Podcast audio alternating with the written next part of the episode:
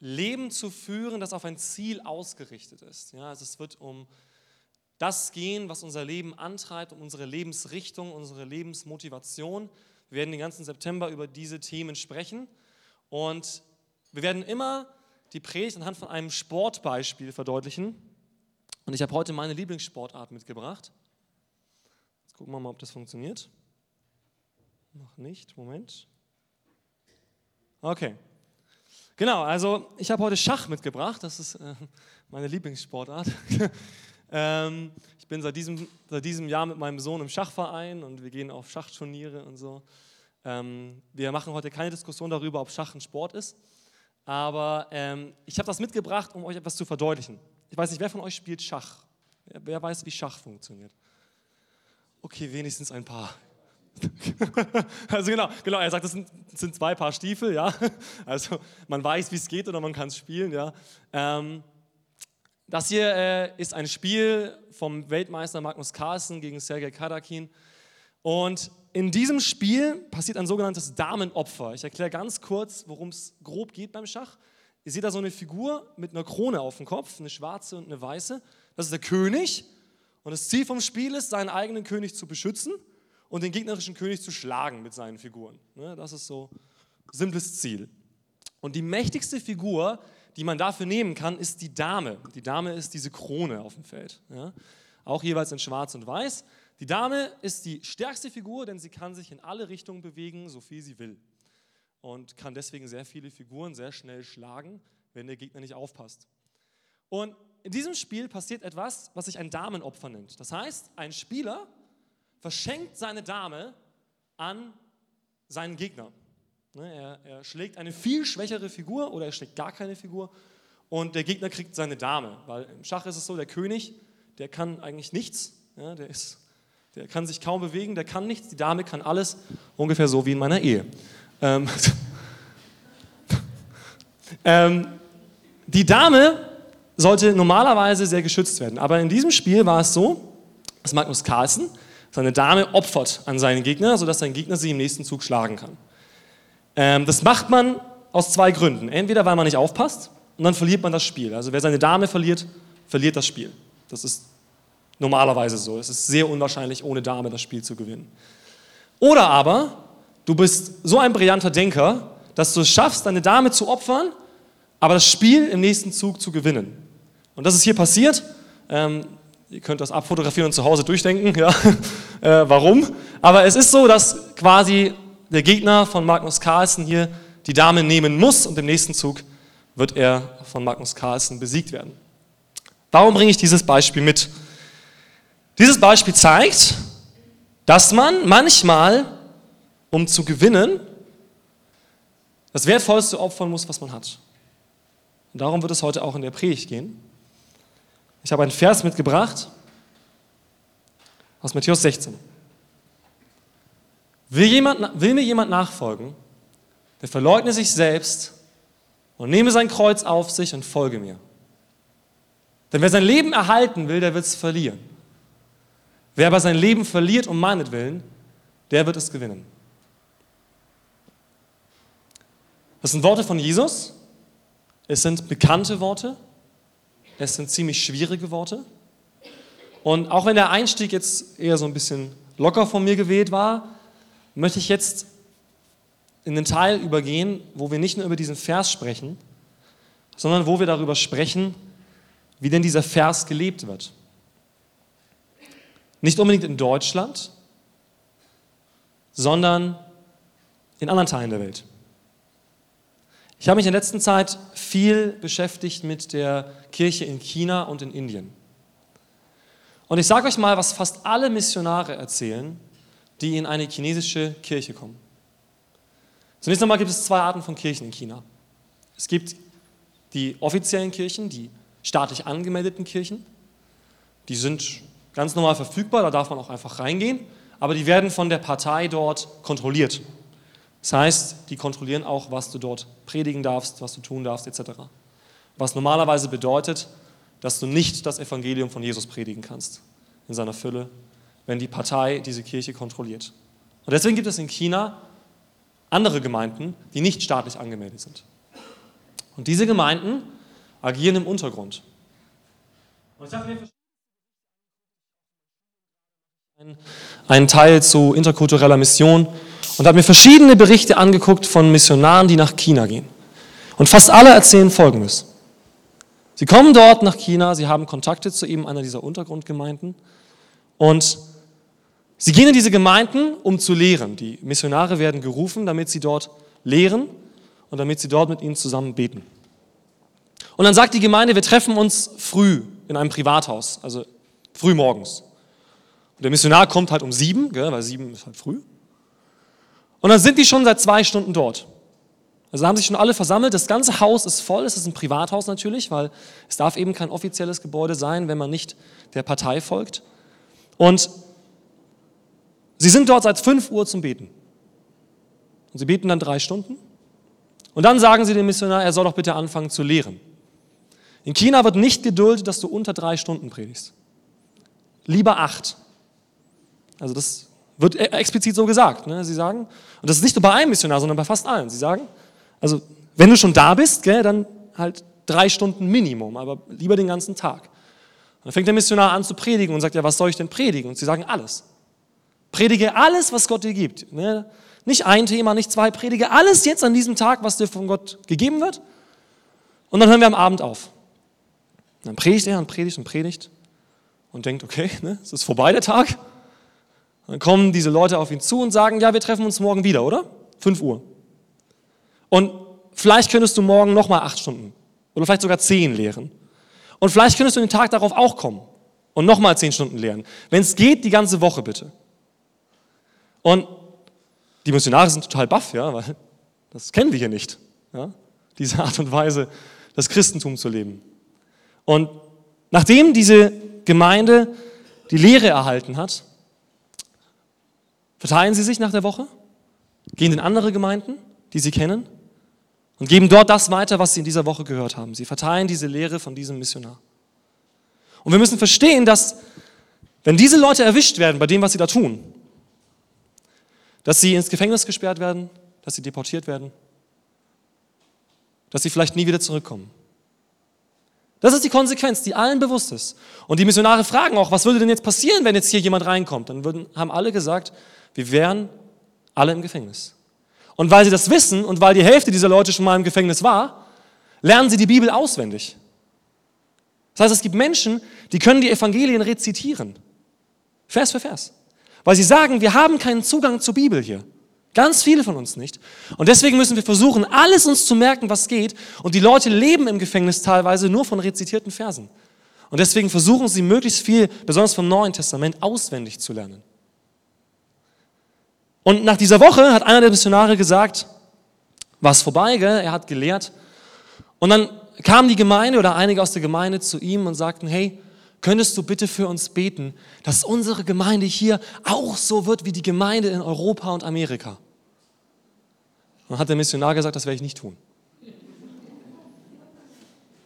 Weil ihre Vorstellung ist, hey, bei euch kommen so viele Leute.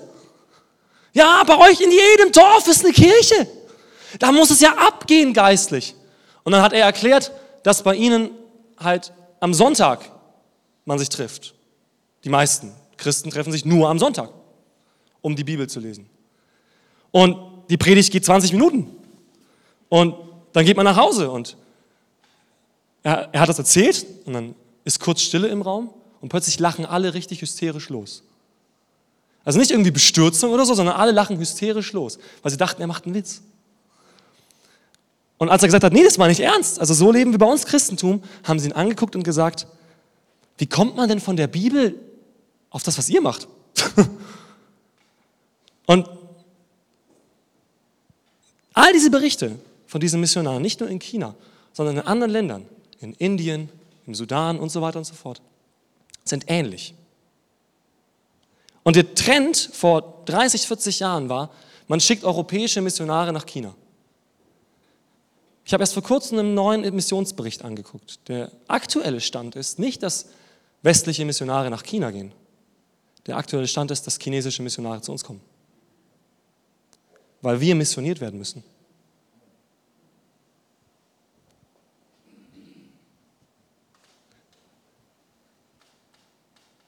Wir versuchen oft, diese Verse in unseren Kontext einzugliedern. Sich selbst verleugnen und sein Kreuz auf sich nehmen und sein Leben verlieren.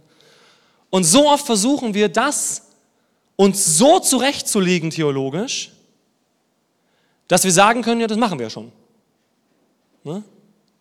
Also wenn ich den Müll rausbringe, dann verliere ich mein Leben und gebe ja Zeit von mir auf. Ne? Und ich sage es einfach mal von mir selber.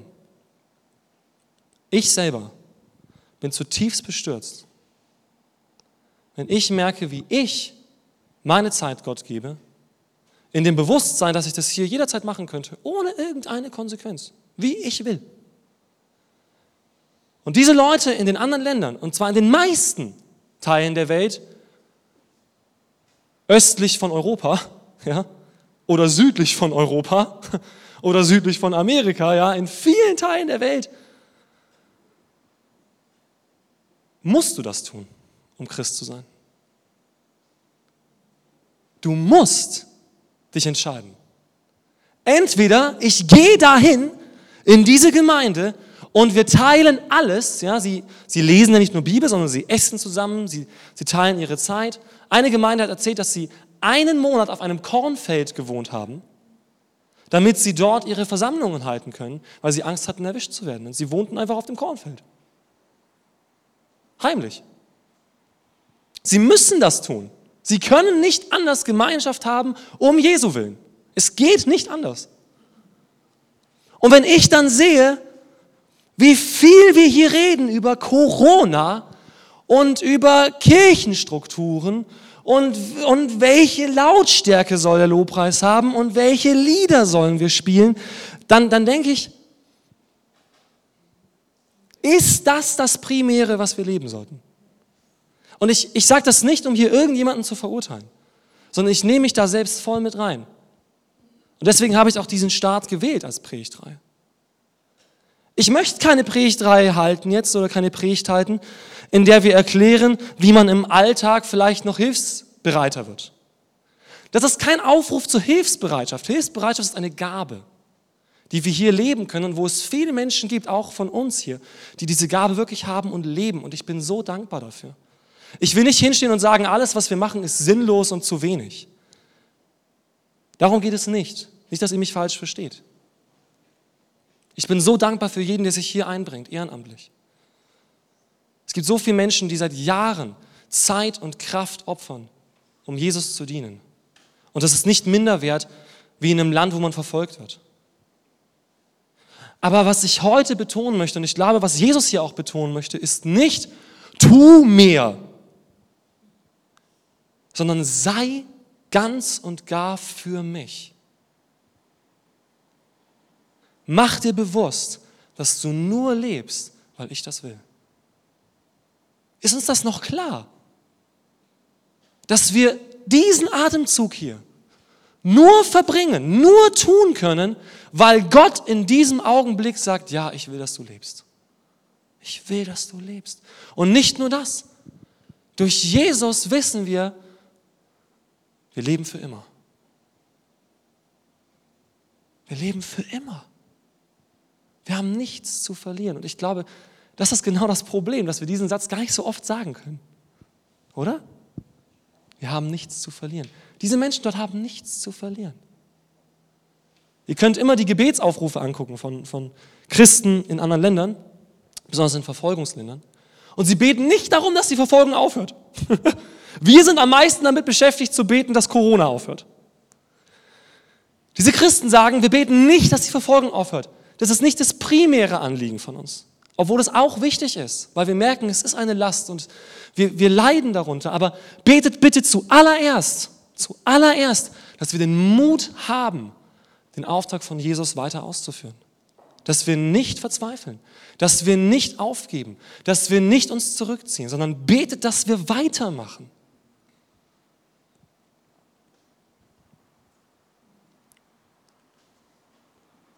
Bist du bereit, dein Leben aufzugeben? Das fragt Jesus hier. Und das geht nicht nur darum zu sterben, weil ganz ehrlich, wir müssen hier nicht für Jesus sterben in Deutschland. Wir werden auch nicht verfolgt in Deutschland. Ich glaube, Menschen, die das die das immer sagen, ja, in, in Deutschland gibt es schon Christenverfolgung, die würden sich das vielleicht wünschen, weil das an Bedeutung dann gewinnt, ja, weil dann mein Glaube an Bedeutung gewinnt. Aber der Fakt ist, wir werden hier nicht für unseren Glauben verfolgt. Wir haben die Türen offen. Und ich predige das Evangelium hier und niemand wird reinkommen und sagen, das darfst du nicht.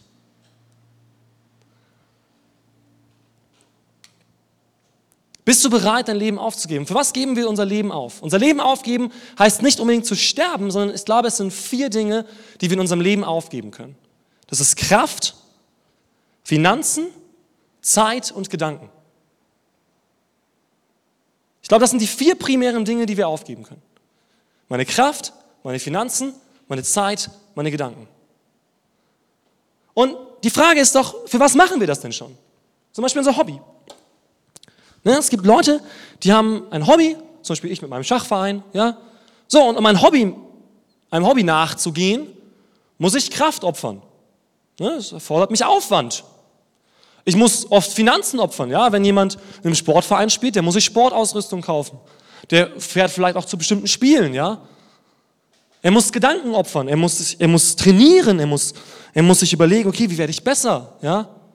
Und er opfert natürlich Zeit ins Training zu fahren oder zu Spielen zu fahren. Und das ist ja mit allen Hobbys so. Oder Freunde, genau dasselbe. Für unsere Freunde können wir unsere Kraft, unsere Finanzen, unsere Zeit und unsere Gedanken opfern. Und das ist etwas Gutes. Die Dinge, die hier aufgezählt werden jetzt, die sind nicht schlecht.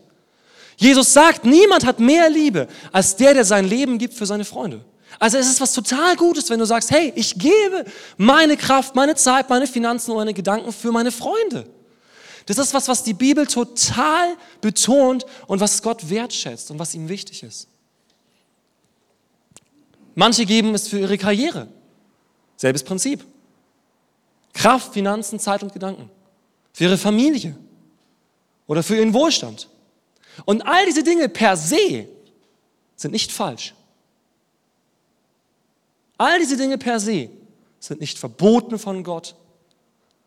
Wir sollen sie nicht aus unserem Leben streichen und wir sollen auch nicht aufhören, dafür was zu tun. Ich meine, die Bibel sagt selbst, wenn nicht fleißig ist, braucht er nicht essen. Ne? Also natürlich müssen wir arbeiten und auch gucken, dass wir Geld haben und so weiter. Aber ist er derjenige, ist er derjenige, nämlich Jesus, der über dem allen steht? Oder ist er nur wie in diesem Bild ein Baustein? Ein Baustein, auf die ich das alles aufteilen muss. Und so oft haben wir genau dieses Denken. Ein bisschen Zeit muss ich für meine Freunde aufwenden, ein bisschen Zeit für meine Karriere, ein bisschen Zeit für meine Familie, ein bisschen Zeit für meinen Wohlstand, ein bisschen Zeit für mein Hobby und ein bisschen Zeit für Jesus. Ein bisschen von meinem Geld brauche ich für meine Hobbys. Ein bisschen Geld brauche ich für meine Familie. Ein bisschen Geld brauche ich, damit ich ein bisschen Annehmlichkeiten habe. Und ein bisschen Geld bekommt Jesus.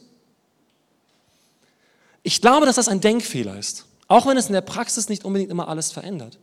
Aber der Denkfehler ist, dass wir sagen könnten, ein Teil meines Lebens gehört Jesus. Ein Teil meines Lebens gehört Jesus. Und das andere gehört mir. Weil, wenn wir ehrlich sind, das ist alles für mich. Ein Teil meines Lebens gehört Jesus, der Rest gehört mir. Und ich glaube, dass das alles Jesus gehören sollte. Wenn Jesus sagt, wer mir nachfolgen will, verleugne sich selbst, dann bedeutet das nicht, geh in die Wüste, ess nichts mehr. Das haben die ersten Christen teilweise probiert. Es gibt eine hochinteressante Geschichte von einem der frühen Christenväter, der in die Wüste gegangen ist, weil er gemerkt hat, er will sich aus all dem entfernen. Ja, er will sich aus der Welt entfernen, um ganz für Gott da zu sein. Und dann war er in der Wüste als Eremit. Und plötzlich kommen in seinen Träumen Gedanken und Bilder von Frauen und Wohlstand und Saufgelage. Und er sagt, Gott, Gott, was soll das? Jetzt habe ich mich extra zurückgezogen, jetzt habe ich jede Nacht diese Versuchungsträume. Und Gott sagt ihm, Geh wieder zurück. Du bist nicht von dieser Welt, aber in dieser Welt. Geh wieder zurück und lebe dort, wo du bist, das, was ich dir sage. Entfern dich nicht von all dem und zieh dich zurück, sondern lebe dort, wo du bist, den Auftrag von Jesus.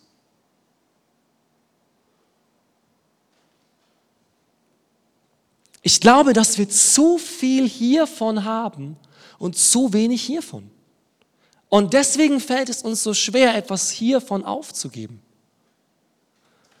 Mich erschüttert das zutiefst. Ich bin zum Beispiel kein guter Beter. Also ich, ich bin jemand, ich, ich, diszipliniere mich fürs Beten. Ja, das ist, ich, muss mir das, ich muss mir bewusst Zeit dafür nehmen. Es fällt mir nicht automatisch leicht, mir viel Zeit zum Beten zu nehmen. Aber wenn ich dann sehe, dass Christen sich treffen, jeden Tag und drei Stunden beten, dann denke ich mir, was mache ich denn eigentlich? Ja? Was? Und nicht als Selbstanklage, sondern als, als eine Erahnung, dass da mehr ist. Deswegen sind die Menschen doch Jesus nachgefolgt, oder? Sie sahen Jesus und sie sehen, da ist ein Leben, das ganz anders ist und da ist irgendwie mehr. Da ist irgendwie mehr und sie erahnen das und folgen nach. Und Jesus dreht sich um und sagt, wenn ihr mir nachfolgen wollt, dann seid euch bewusst, dass ich nicht mein Leben teile. Dass ich mein Leben ganz Gott verpflichtet habe. Und viele, so sagt es die Bibel, an einer Stelle, wo Jesus ähnliche Worte sagt, Viele drehten sich um und gingen.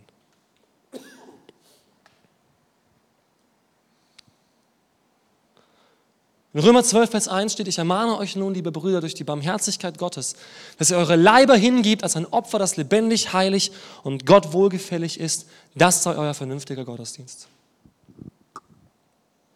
Vielleicht sitzt der eine oder andere jetzt hier, das passiert öfter bei meinen Predigten, und und empfindet einen gewissen Druck, was ich nicht will. Es geht nicht um Druck. Vielleicht kommt bei manchen jetzt die, die Frage, okay, dann muss ich jetzt halt mehr machen oder wie? Noch mehr machen. Es geht nicht um noch mehr machen, sondern es geht um ein Sein. Paulus sagt nicht, bitte macht mehr, sondern er sagt, euer ganzes Leben soll das als Zentrum haben. Euer Leben soll der Gottesdienst sein. Nicht euer Gottesdienst soll der Gottesdienst sein und eure Arbeit ist eure Arbeit. Euer Leben ist der Gottesdienst. Das heißt, auf der Arbeit bringt ihr Leben rein. Also er sagt, das Opfer soll lebendig sein. Das heißt, auf der Arbeit spendet ihr Leben für Menschen. Ihr gebt Menschen Worte, die lebensspendend sind. Die Bibel sagt, Worte spenden Leben. Wir, wir, wir teilen Dinge mit Menschen, damit Leben entsteht. Wir teilen Freude, damit Leben entsteht. Wir können heilig sein in dem, wo wir sind. Das heißt, abgesondert von der Welt. Wir machen eben nicht jeden Mist mit, sondern wir zeigen, hey, wenn da gelästert wird, da läster ich nicht mit. Oder ich stehe sogar hin für jemanden, der schwach ist und sage, weißt du was, ich habe nicht so ein Verständnis von Menschen, da gibt es die Tollen und die Blöden. Dieser Mensch ist geliebt und der ist wertvoll. Und Gott wohlgefällig, dass wir sagen, hey, was möchte denn Gott heute? das ich tue. Das sei euer vernünftiger Gottesdienst. Gott hat nicht angefordert, dass wir immer mehr machen. Es gibt mehrere Stellen dazu. Maria und Martha, kennen von euch fast alle. Maria und Martha, die eine sitzt zu den Füßen Jesu und ist in seiner Gegenwart und die andere denkt, sie muss mehr und mehr und mehr und mehr machen. Und Jesus sagt, die, die zu meinen Füßen sitzt, hat den besseren Teil gewählt. Sie hat verstanden, dass sie mich braucht, nicht dass ich sie brauche. Wir brauchen Jesus, nicht er uns. Das geht nicht darum, dass Jesus uns braucht. Darum geht es nicht. Es geht darum, dass wir Jesus brauchen. Wir brauchen Jesus. Und wir brauchen nicht nur Jesus, wir brauchen dieses Leben, das er uns gibt. Wir brauchen sein Lebenskonzept für unser Leben. Das brauchen wir. Schon im Alten Testament in Maleachi sagt Gott, hey, ich sehe, ihr bringt da lauter Opfer und macht eure Gottesdienste und fastet und singt eure Lieder. Das will ich gar nicht, weil ich merke, euer Herz geht nicht mit. Euer Herz geht nicht mit. Ihr macht diese Dinge zwar, aber euer Leben gehört nicht mir. Und dann fangen sie an, Kompromisse zu schließen. Ja, dann gebe ich halt ein schlechtes Schaf, weil sie mussten ja auch Opfer bringen. Und dann sage ich halt, okay, wenn ich schon Opfer bringen muss, dann bringe ich halt ein Schaf, das eh schon krank ist. Gell? Ich meine, ist ja für Gott, wird sowieso verbrannt. Ich meine, wohin führt es denn? Gell? Also gebe ich das Schaf, das krank ist. Und die Ernte, die war nicht so gut, die gebe ich jetzt an Gott. Und vielleicht sind wir in Gefahr, das genauso zu machen.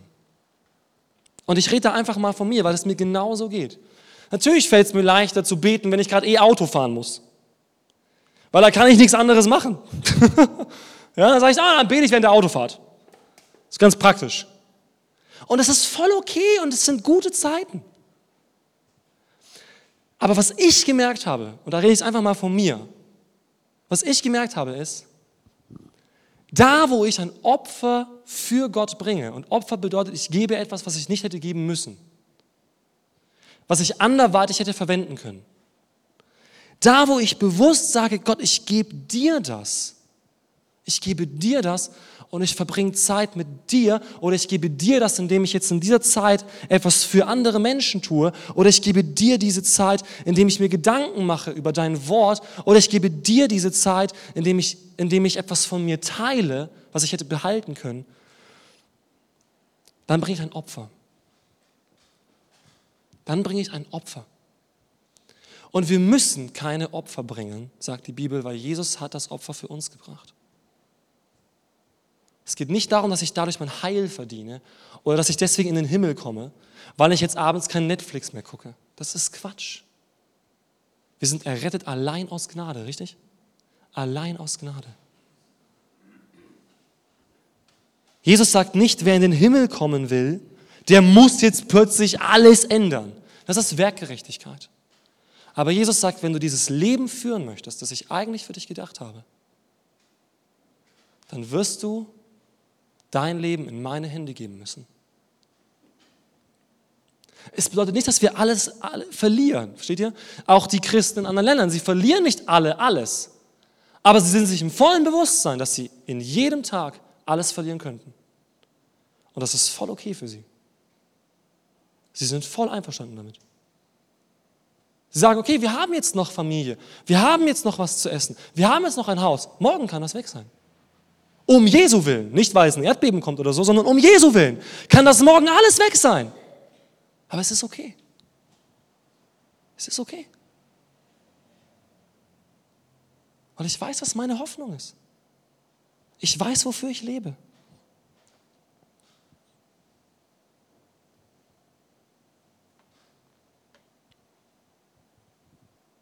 Ich spreche heute nicht, um jemanden zu verurteilen, sondern ich spreche aus einem, aus einem inneren Drang.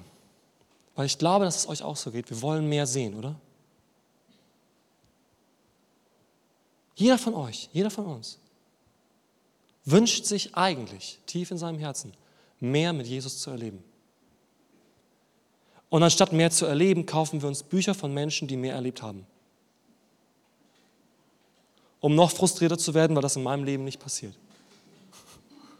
Wem ging das schon mal so? Jetzt mal ganz ehrlich, kommt. Wer hat schon mal so ein Buch gelesen und gedacht, ja toll, in meinem Leben ist das nicht so? Ja? Diese Bücher sind gut und diese Geschichten sind gut, aber sie sollten uns anspornen, das zu suchen. Ich merke das jedes Mal, wenn ich so Geschichten höre, dann merke ich, oh, eigentlich würde ich jetzt am liebsten beten, die ganze Zeit, den ganzen Tag, wie ich so sehe. Da betet jemand über 30 Jahre für einen Menschen und nach 30 Jahren bekehrt sich dieser Mensch. Dann denke ich, boah, ich muss mehr für die Menschen beten, ja. Aber sofort entsteht ein innerer Konflikt. Aber eigentlich würde ich heute Abend gerne Netflix gucken und irgendwie meine Serie läuft noch. Und ja, ne, so. Ich, ich kenne das total. Das ist ein innerer Kampf gegen unseren inneren Schweinehund. Aber gerade deswegen, glaube ich, ist es so wichtig, dass wir nicht nur hören, wir sollen das tun, sondern dass wir hören, was kann daraus geschehen. Und ich glaube das hier. Alles, was wir in Gottes Hände geben, hat Ewigkeitspotenzial. Das Geld, das ich auf meinem Bankkonto ansammle, das wird verschwinden mit der nächsten Wirtschaftskrise. Oder ich habe keinen Nutzen davon mehr, wenn ich sterbe. Und vielleicht, woher weiß ich denn, dass diejenigen, die das Geld erben, das nicht verplempern? Ja? Aber wenn ich es teile, wenn ich Menschen etwas gebe, dann hat das Ewigkeitspotenzial, weil ich mit dem, was ich in Gottes Hände gebe, daran beitragen kann, dass Menschen Jesus kennenlernen. Das können so einfache Dinge sein. Und es geht nicht um die Summen oder es geht nicht um, um die Menge oder nicht um die Kraft oder um unser Know-how, sondern es geht darum, bin ich bereit, die Dinge, die ich habe, in Gottes Hände zu legen, in dem vollen Bewusstsein, Jesus, du kannst daraus machen, was du willst. Und wenn du mir sagst, gib diese Summe, dann gebe ich diese Summe. Und wenn ich sage, nee, du musst nichts geben, dann muss ich nichts geben. Wenn er mir sagt, hey, ich habe das dir geschenkt, er hat das mir geschenkt. Es ist nicht so, dass alles, was ich bekomme, wieder weitergeben muss. Aber es geht darum, dass ich ganz darauf vertraue, dass Jesus einen Lebensplan hat für mich. Dass Jesus ein Lebenskonzept hat für mich. Und ich kann Jesus nicht in mein Lebenskonzept integrieren. Gerade bei Geld sagt Jesus, ihr könnt nur einem Herrn dienen. Darum wird es auch nächste Woche gehen. Ja, wer herrscht in unserem Leben? Gott oder Mammon? Du, du kannst nicht zwei Prinzipien folgen. Kannst nicht sagen, dieses Prinzip der Welt, dieses Prinzip von Jesus, funktioniert nicht. Und was ich glaube, ist Folgendes. Wenn wir das leben, wenn wir sagen, Jesus, ich kann das nicht, da liegen wir übrigens voll richtig, ich kann das nicht. Ich kann nicht mein ganzes Leben von mir aus aufgeben und jeden Tag mein, das kann ich nicht. Ich kann nicht jeden Tag mein Kreuz auf mich nehmen und ich, ich schaffe das nicht aus meiner Kraft. Und Jesus weiß das. Keiner seiner Jünger hat das geschafft. Keiner seiner Jünger ist da geblieben, als Jesus geschlagen und bestraft wurde. Keiner ist da geblieben. Keiner ist Jesus nachgefolgt bis zum Tod. Keiner hat an diesem Tag sein Kreuz auf sich genommen und gesagt, ich gehe mit Jesus ans Kreuz. Gebt mir auch eins. Keiner hat das gesagt. Das wusste Jesus. Und deswegen, bevor die Jünger in Aktion treten konnten, kam dieses Werk am Kreuz. Denn das wahre Opfer, über das wir reden müssen, ist das Opfer von Jesus. Damit fängt es an. Wenn du heute hier bist und du weißt nicht vom tiefsten Herzen, dass Jesus für dich gestorben ist, dann brauchst du das gar nicht erst versuchen zu leben. Das wirst du nicht schaffen. Diese Art und Weise zu leben, glaube ich, geschieht nur aus einer Motivation, das ist Liebe. Liebe zu Gott und Liebe zu meinen Mitmenschen. Und die Wahrheit ist, dass Jesus für uns starb. All das, wo wir versagen, all das, wo wir merken, hey, ich bin so egoistisch, das ist für Gott okay. Er hat dafür bezahlt. Er hat dafür bezahlt. Du musst nicht heute nach Hause gehen und denken, Gott erwartet von dir, jetzt mehr zu tun. Gott erwartet mehr zu glauben. Mehr zu glauben, dass er gestorben ist für dich, dass er auferstanden ist und dass du ewiges Leben hast. Je mehr wir das verinnerlicht haben, je mehr wir das wissen, je mehr das unsere tiefste DNA wird, desto mehr werden wir das, was Jesus sagt, leben. Das glaube ich. Das ist der Motor. Das ist der Motivator. Das ist die Kraft. Und als die Jünger das kapiert hatten, Jesus starb für uns, nicht wir sterben für Jesus zuerst und dann stirbt er für uns. Es ist nicht so, dass Jesus sagt, hey, ich vergebe dir erst, wenn, ich vergebe dir erst, wenn du allen vergibst, sondern ich habe dir vergeben, damit du vergeben kannst. Nicht erst, ich muss alles aufgeben, damit Jesus alles aufgibt. Er hat alles für uns gegeben, damit wir alles für ihn geben können. Damit wir alles zurückgeben können. Er ist der Wegbereiter. Er ist derjenige, der alles schon getan hat. Jesus von Nazareth. Er war das Opfer für uns, nicht wir sind das Opfer für ihn. Was könnten wir ihm geben? Und wenn wir das verstehen, wenn wir das so tief verinnerlicht haben, dann werden wir dieses Leben suchen. Ich glaube, dass niemand, der Jesus liebt, die Evangelien sieht und sagt, das macht mich jetzt nicht so an. Oder? Also wir lesen das doch und sagen, wow, also das Leben von Jesus war einfach durchzogen vom Willen Gottes und es hat Sinn gemacht. Und das Leben von Missionaren, das Leben von, von Leuten, die, die im Großen oder Kleinen Jesus dienen, aber die Jesus dienen und ihm nachfolgen, an denen sehen wir doch, hey, dieses Leben macht Sinn. Dieses Leben von diesen Leuten macht einfach Sinn. Und ich will, dass mein Leben auch Sinn macht. Lass uns gemeinsam aufstehen. Denn ich möchte jetzt, dass wir vor Gott kommen. Wir werden jetzt in eine Lobpreiszeit gehen, wo wir das auch nochmal bekräftigen können vor Gott. Und der Feind wird sofort versuchen, ne, ihr, vor einigen Wochen gab es ja schon das Thema auch über, über geistliche äh, Kräfte und so weiter. Der Feind wird sofort versuchen, dir das jetzt madig zu machen. Sofort Druck bringen, sofort Schuldgefühle, sofort Werkgerechtigkeit. Er versucht jetzt sofort da reinzukommen und dir irgendwas zu geben, was nicht Jesus gesagt hat. Und deswegen möchte ich, dass wir jetzt beten. Nicht, dass wir jetzt in ein Gefängnis kommen des Gesetzes, denn die Bibel sagt, niemand kann die Werke Gottes tun, niemand kann ihm gefallen, außer durch Glauben. Hebräer 11, Vers 6. Wenn du Gott gefallen willst, glaube, dass er existiert und glaube, dass er die, die ihn suchen, belohnen wird. Das ist das, was Gott gefällt. Nicht, dass du jetzt sagst, hey, okay, dann mache ich halt drei Stunden Gebet am Tag. Nein, sondern dass wir erfüllt werden vom Heiligen Geist. Dass wir erfüllt werden von innen heraus. Dass wir entdecken, was Gott uns gibt. Einige von euch haben schon das erfahren und wissen, in meinem Herzen brennt Gebet und sie beten. Dann ist das, dann ist das dein Auftrag. Manche von uns haben in ihrem tiefsten Herzen Menschen von Jesus zu erzählen. Dann, dann erzählt von Jesus. Manche von uns haben tief in ihrem Herzen ins Ausland zu gehen. Manche von uns haben auf dem Herzen auf der Arbeitsstelle einen Unterschied zu machen. Aber entdecke das, was Gott in dir brennen lässt und lebe es. Das ist der Auftrag von Jesus. Entdecke das, was ich dir gegeben habe und dann folge mir in dem. Und Heiliger Geist, wir laden dich jetzt ein, dass du diesen Worten Leben schenkst. Denn der Buchstabe tötet, aber der Geist macht lebendig. Heiliger Geist, du musst diese Worte, die, die jetzt gesprochen wurden, heute lebendig machen. Du musst sie lebendig machen in uns. Und du siehst da, wo wir noch nicht ganz dich ergriffen haben, da, wo wir dich nicht wirklich suchen, da, wo wir vielleicht das Evangelium noch nicht wirklich verstanden haben. Jesus, erfüll uns, erfüll uns mit deinem Evangelium, erfüll uns mit deiner Liebe. Die Liebe Gottes ist ausgegossen in, in unsere Herzen. Wir haben nicht den Geist der Furcht bekommen, sondern der Kraft, Liebe und Besonnenheit. Jesus, ich bete, dass du uns hilfst, nicht mehr ich lebe, sondern Christus in mir. Du sollst in mir leben. Du sollst Gestalt gewinnen. Und ich kann das nicht, Jesus. Ich stehe heute hier und sage, ich kann nicht jeden Abend für dich aufgeben. Ich kann, nicht, ich kann nicht mein ganzes Leben für dich aufgeben. Jeden Tag nur dienen, dienen, dienen. Das kann ich nicht. Aber Jesus, ich will mehr. Ich will mehr. Ich will mehr von dem, was du lebst. Ich will mehr von dem, was du schon getan hast. Und so kommen wir heute vor dich, Jesus, als deine Gemeinde. Wir kommen vor dich als deine Kinder, als die, die wissen, dass du uns liebst und errettet hast. Wir kommen vor dich und sagen, lass uns deine Werke tun. Jesus, hilf uns, dir nachzufolgen. Da, wo wir straucheln, richte uns wieder auf. Da, wo wir nicht weiter wissen, zeig uns den Weg. Da, wo uns die Liebe fehlt, schenk uns Liebe. Da, wo Kraft fehlt, schenk Kraft. Da, wo Besonnenheit fehlt, schenk Besonnenheit. Jesus, ich bete, dass du uns von innen heraus veränderst. Schenk uns ein neues Feuer hier in Memmingen. Schenk uns ein neues Feuer, dass wir zurückgehen in unser Leben und dein Leben leben.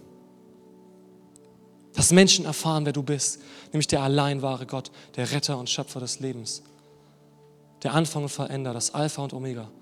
Dass du derjenige bist, der unser Leben ausfüllt. Du allein. Füll unser Leben aus, Jesus. Und lass uns jetzt in diese Zeit kommen, in der wir wirklich dieses Gebet weiter fortführen. Jesus, füll unser Leben aus. Erfüll du uns mit dir selbst.